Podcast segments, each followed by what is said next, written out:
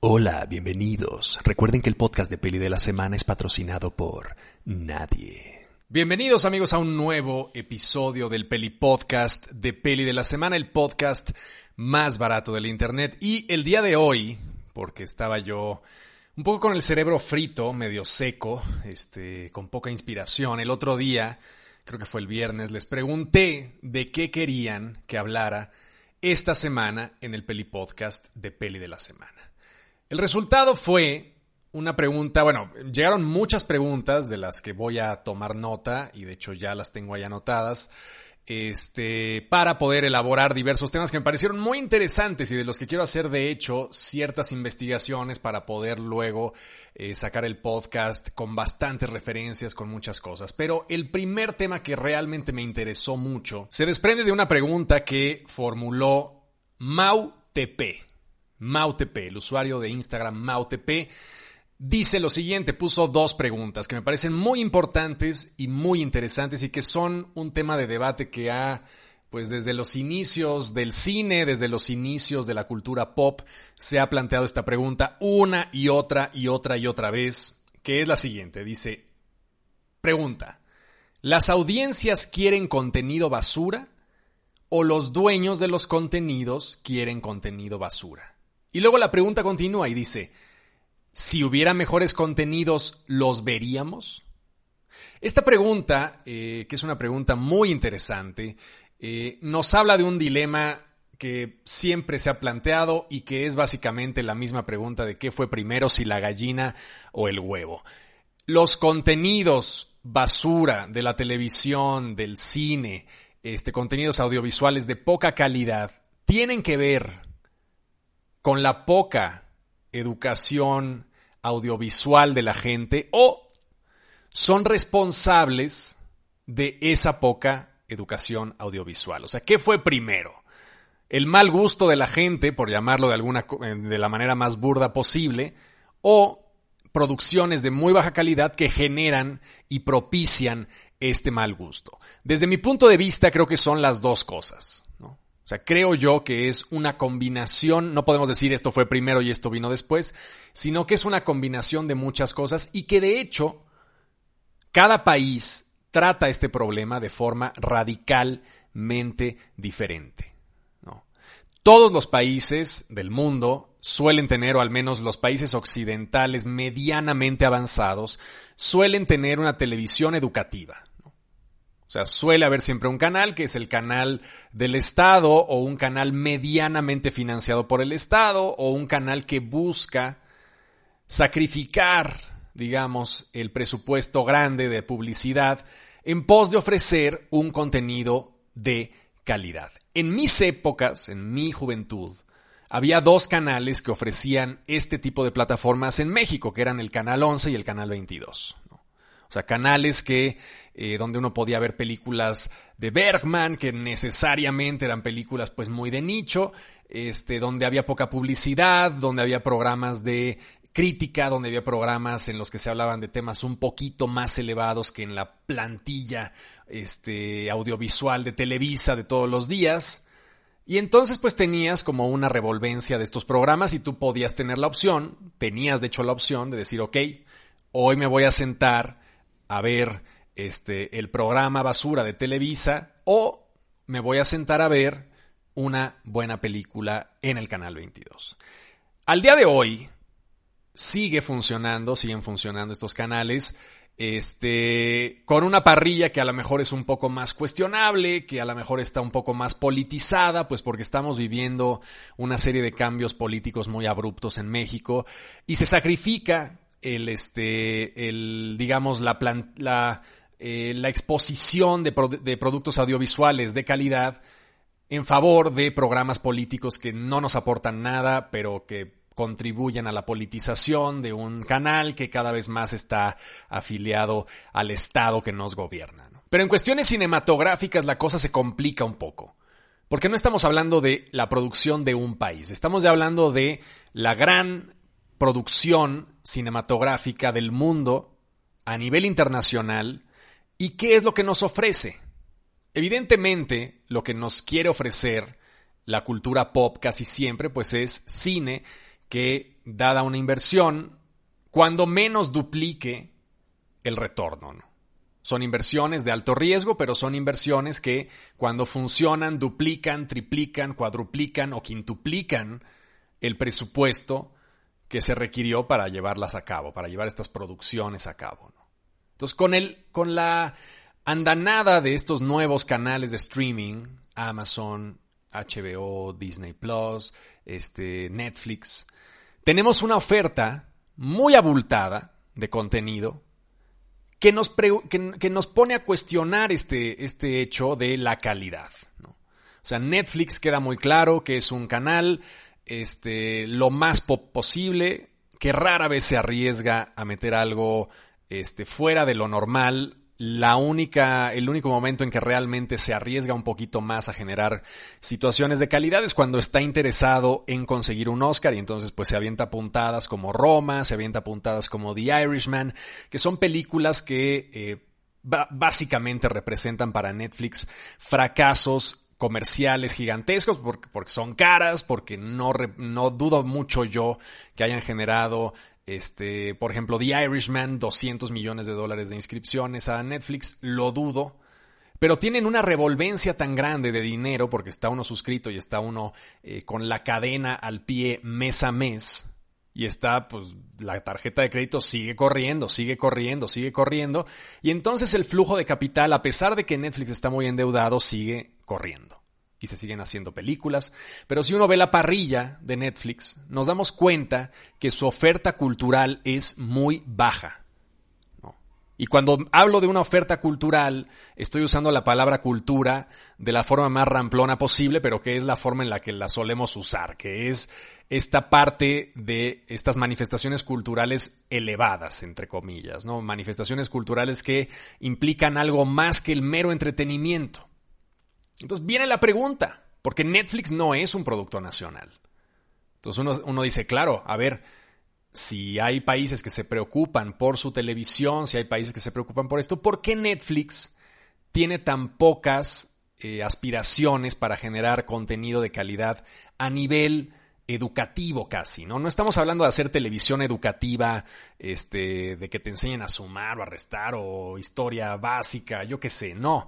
Estamos hablando de producciones como las que hacía la BBC en los años 60, 70 y que de hecho continúa haciéndolas al día de hoy. Este, una de mis películas favoritas del 2020 fue precisamente una de las cinco películas que Steve McQueen hizo en torno al racismo en Estados Unidos y son películas increíbles, este, con una gran, de producciones pequeñas, pero con muchísima intencionalidad, que además de estar bien actuadas, están bien escritas y están bien ejecutadas. Entonces, uno aprende, porque yo realmente es, es, la, es como el anuncio ese de, ah, estoy, me estoy divirtiendo y estoy aprendiendo al mismo tiempo. Y, y ese, es verdad, o sea, la BBC, Inglaterra entendió en la segunda mitad del siglo XX que para ser un país líder en la economía europea, tenía que tener una fuerza laboral no solamente efectiva, sino preparada. Entonces decidió generar una televisión acorde a esas necesidades, acorde a esa intención de preparar a gente que tenía una educación básica, pero que de repente le estaba cambiando y decía, ah, cabrón, van a pasar una eh, película sobre los, eh, toda la comunidad antillana afroamericana en Estados Unidos y la, en, Inglaterra, en Londres, y cómo se asentaron en Londres y qué problemas tuvieron en Londres, ¿no? Que fue lo que hizo básicamente Steve McQueen con Small Axe, ¿no? Esta, esta compilación de filmes de la que les hablo. Este, y claro, hicieron y dijeron, a ver, requerimos grandes directores. Vamos a ver qué tenemos. Y entonces vamos a buscar directores jóvenes que podamos nosotros confiar en ellos para hacer productos audiovisuales de muchísima calidad. Y de repente se agarran a Ken Russell, por ejemplo. ¿no? Ken Russell, que después se volvería uno de los grandes cineastas de la historia eh, británica y que empezó sus pininos en la BBC haciendo, por ejemplo, películas. Yo recuerdo una maravillosa sobre Debussy, ¿no? Debussy, que es este grandísimo eh, eh, músico el del mar, ¿no? Este, y, Debussy hace un, eh, se llama The Debussy Film, y es un documental ficcionado en el que Oliver Reed este, sale y, e interpreta a Claude Debussy. Y es un documental brillantísimo porque no solamente te cuenta la historia de la vida de Claude Debussy, sino que además tiene aspiraciones cinematográficas muy fuertes. Y, y, recuerdo que de hecho creo que lo pueden ver en YouTube, búsquenlo, si no debe estar por ahí en internet en algún lado. Este documental era una mezcla de metaficción porque viajaban en el tiempo y luego de repente utilizaba como recursos casi eh, buñuelescos, como cuando está Simón el, el, estilita en su columna y de repente pasa un avión y se lo lleva a una fiesta de los 60 en México. Pues más o menos así. Y el documental de Debussy de repente, Debussy aparecía como en una casa de unos hipsters este, escuchando rock y luego regresaba en el tiempo y nos volvían a contar otra parte de la historia. Era una ambición artística y al mismo tiempo la ambición de generar contenidos que le dieran a la gente un contexto cultural adicional al contexto cultural que recibe uno en la escuela. Ahora, esto a nivel televisión, pero cuando hablamos de cine, vuelvo a lo mismo. Netflix, vuelvo a lo mismo, las producciones cinematográficas que tenían que llegar a las pantallas en la pandemia, el año que se canceló todo, pues las producciones más esperadas eran una adaptación de Dune, la cuarta parte de The Matrix, la segunda parte de Space Jam, que uno dice, se me antojan, evidentemente se me antoja verlas, este, pero realmente son productos de calidad, o sea, realmente son productos que enaltecen al cine, realmente son productos este, con cierta complejidad, que transforman al espectador de alguna manera, porque eh, una parte fundamental del cine es su efecto transformativo. Y suena como a ridículo, suena como a cliché, suena como una onda inspiracional barata, pero es verdad. Hay películas que nos cambian la vida. Hay películas que nos enseñan cosas que no sabíamos. Hay películas que modifican la percepción que tenemos de ciertas cosas, ¿no? de la mafia, incluso las más pop, ¿no? O sea, la percepción que uno tiene este, de la gente que eh, pelea con, por ejemplo, The Wrestler de Aronofsky, pues te cambia tu percepción sobre la WWE y cada que vuelves a ver alguna cosa de estos cabrones que se están partiendo la madre, dices, qué vida tan trágica a lo mejor, porque hay todo este rollo atrás que ya me lo contó fulanito de tal, ¿no? Entonces el cine cambia vidas. El cine modifica nuestra percepción de la realidad.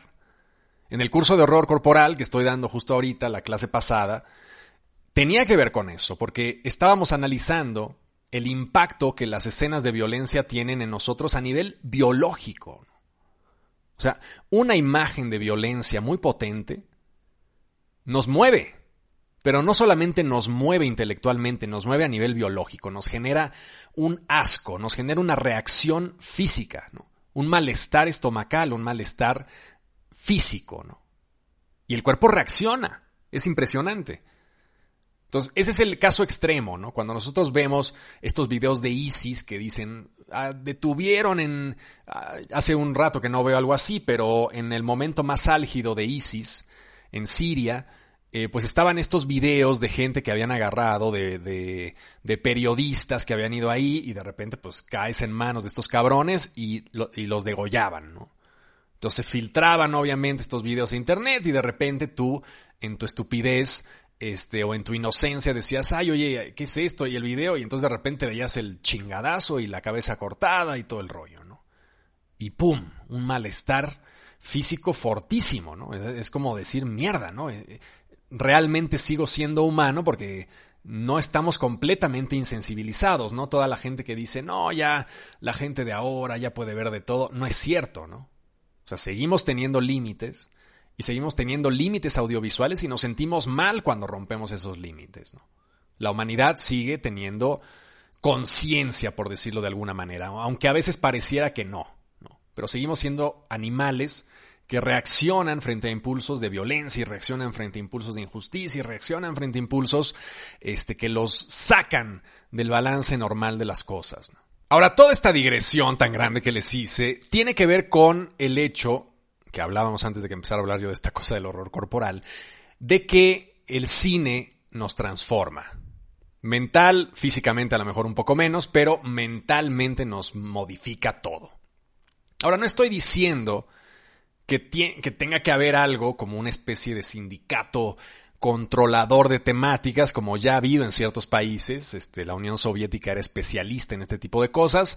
Controlar la literatura, controlar el cine, controlar las narrativas y decir, claro, cualquier película que no sea avalada por el comité de los soviets no puede ser publicada.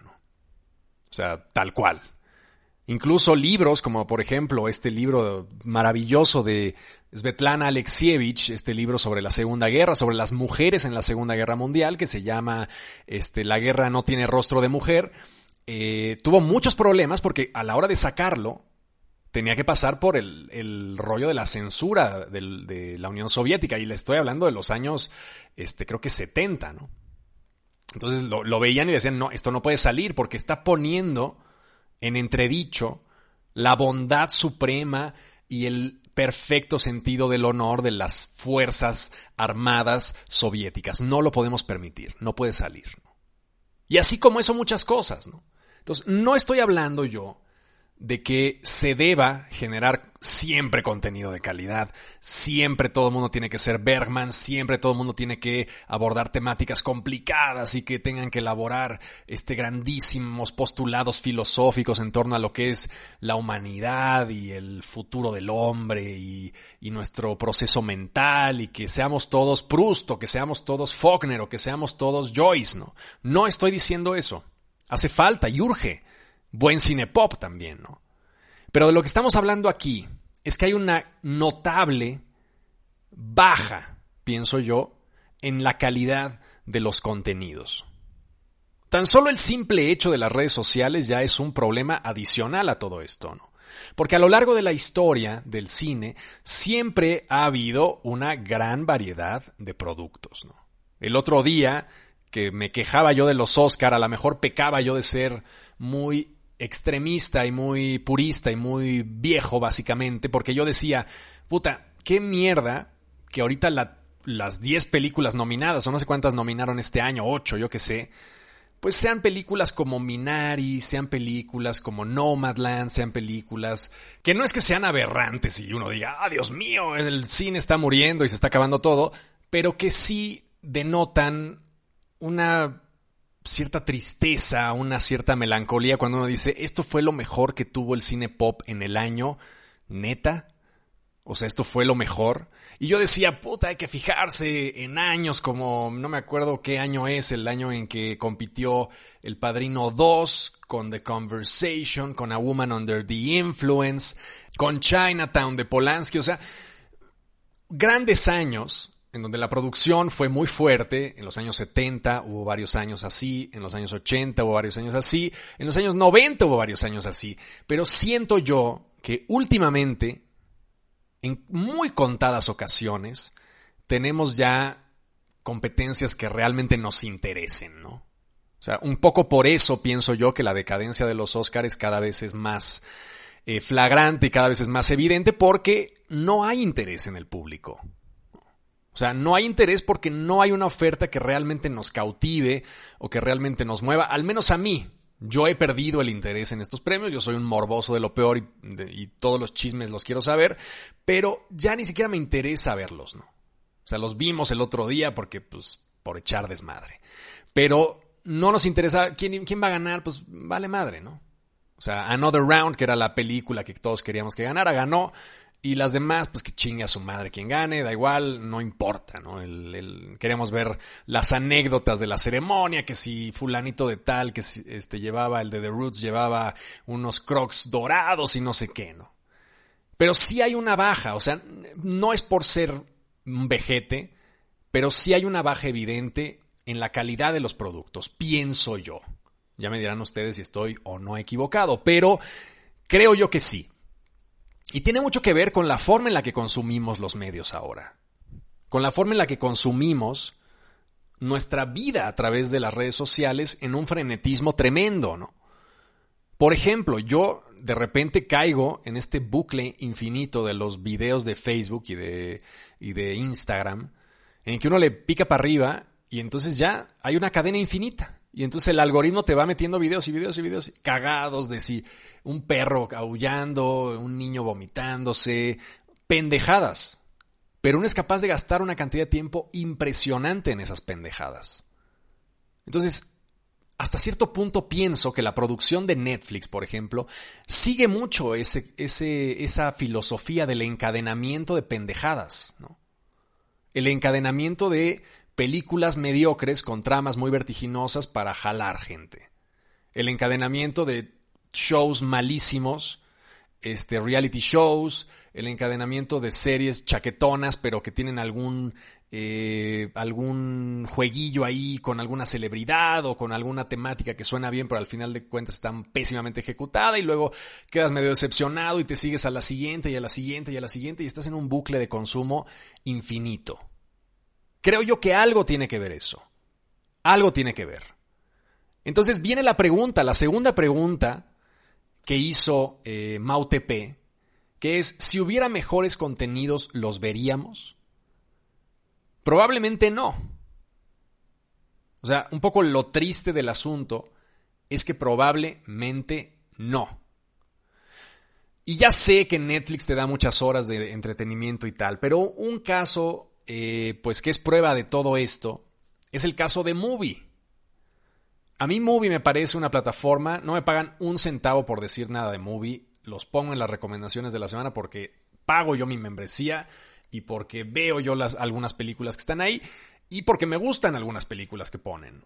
Tienen una curaduría en que todos los días agregan una nueva película de un cineasta que no es este, Zack Snyder. Entonces tú descubres cosas. Hay muchas películas ahí que yo no había visto y que vi gracias a Movie y que es, bueno, vamos a experimentar con esto, que más o menos tengo la sospecha de que hay un curador detrás que está haciéndome el trabajo de búsqueda de cosas que creo, de, que, de cosas que valen la pena ver, ¿no? Entonces le entro, le apuesto. En Netflix no hay esa curaduría, ¿no? Es un chingo de información que te sacan ocho series al mes y siete películas y chinga tu madre y ve la que quieras y este es como de terror y tienes la sección de horror y la de acción y la de tal y todos, todos los pósters se parecen y siempre hay una casa maldita y siempre hay un asesino y este es el asesino que ahora persigue mujeres rubias y este es el asesino que ahora persigue mujeres este, afroamericanas y la misma fórmula repetida una y otra vez para que te enganches, ¿no? La, la serie esa que perdí mi tiempo vilmente del Cecil Hotel, ¿no? Y como esa serie, 700. ¿Por qué estos servicios de streaming como Movie y estos servicios de streaming todavía más cabrones como el de Criterion, que desafortunadamente no tenemos acceso a él en México, tiene uno que abrirse creo que una cuenta eh, foránea para poder pagar con una tarjeta de crédito que no sea mexicana y luego usar un VPN, es un desmadre para poder ver el canal de Criterion. ¿Por qué están al borde de la, de la quiebra? Pues porque responden a la pregunta de si hubiera mejores contenidos los veríamos, la realidad es que no. Y no los vemos. ¿Por qué? Pues porque no hay una educación audiovisual de calidad. Porque la gente piensa, como yo pensaba mucho tiempo cuando era adolescente, que las películas en blanco y negro eran una puta mierda. Que por qué voy yo a leer un libro de hace 200 años si puedo leer un libro que acaba de estrenarse hoy. ¿Por qué voy a ver yo una película de los años 20 si puedo ver una película del 2020? ¿No? Es una lógica muy común, muy usada.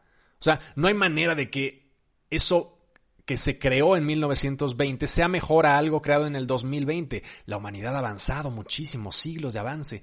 No tiene nada que ver que la tecnología cinematográfica se haya desarrollado cada vez más y que ahora podamos, como en el caso de esta película este, de zombies de Zack Snyder, eh, sustituir virtualmente a una actriz en lugar de un actor.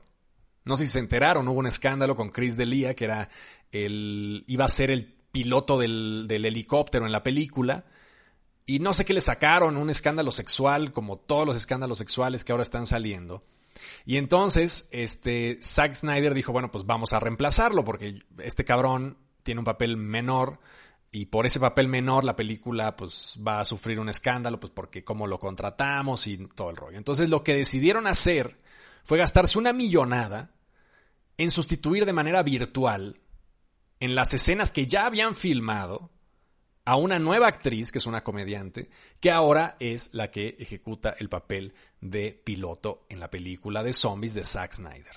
Entonces la, la lógica de los teens, la lógica de los jovencillos de ahora, tiene sentido, que dicen, oye, ¿por qué voy a ver una película de los 20 si ni siquiera ni, remotamente podían soñar con poder hacer las cosas que estamos haciendo ahora a nivel técnico en las películas actuales. Los ritmos tienen que ser necesariamente más lentos, es cierto. Es cierto. O sea, si uno ve una película este, de los años 40, de los años 30, un filme noir, El halcón maltés, por ejemplo, o The Big Sleep, que son películas muy frenéticas, que tienen un gran ritmo, aún así no son Fast and the Furious, o sea, no son películas con 70 cortes en 20 minutos, ¿no? Y bueno, es verdad, ¿no? Pero a nivel intelectual, a nivel de desarrollo de historia, a nivel de desarrollo de personaje, a nivel de concepto, o sea, es mil veces mejor. Ciertas películas de los años 20 son mil veces mejor que muchas películas de los 2020, ¿no? O sea, no hay nada que hacer ahí. O sea, si tú vas a ver M de Fritz Lang, pues es una película monumental que hoy, mañana y dentro de mil años va a seguir siendo una película monumental. Porque aborda, independientemente de su técnica, que es formidable además, porque Fritz Lang era un chingón, independientemente de sus actuaciones, que también son formidables, es una historia perfectamente narrada, de forma profundamente innovadora, que cambió la historia del cine y que la va a seguir cambiando por siempre, porque siempre vamos a estar copiando una y otra vez a Fritz Lang hasta que el cine se destruye y la tierra implote, ¿no? Entonces, es eso. Pero no lo ves hasta que lo experimentas, hasta que alguien te dice, no seas pendejo, ve el crepúsculo de los dioses, ve Sunset Boulevard. Y tú dices, no, güey, a ver, puta, qué hueva, la historia de una actriz vieja, decadente, este, en blanco y negro, neta, o sea, ¿por qué voy a pasar yo por eso? Puedo ver eso ahora en alguna película más moderna, ¿no? A color, al menos a color. Y claro, hasta que alguien no te dice, es que no, cabrón, te, juro que tu mejor amigo te lo dice y te dice, oye, cabrón, es que fíjate en esto. Tienes que verla, te la por favor, vela.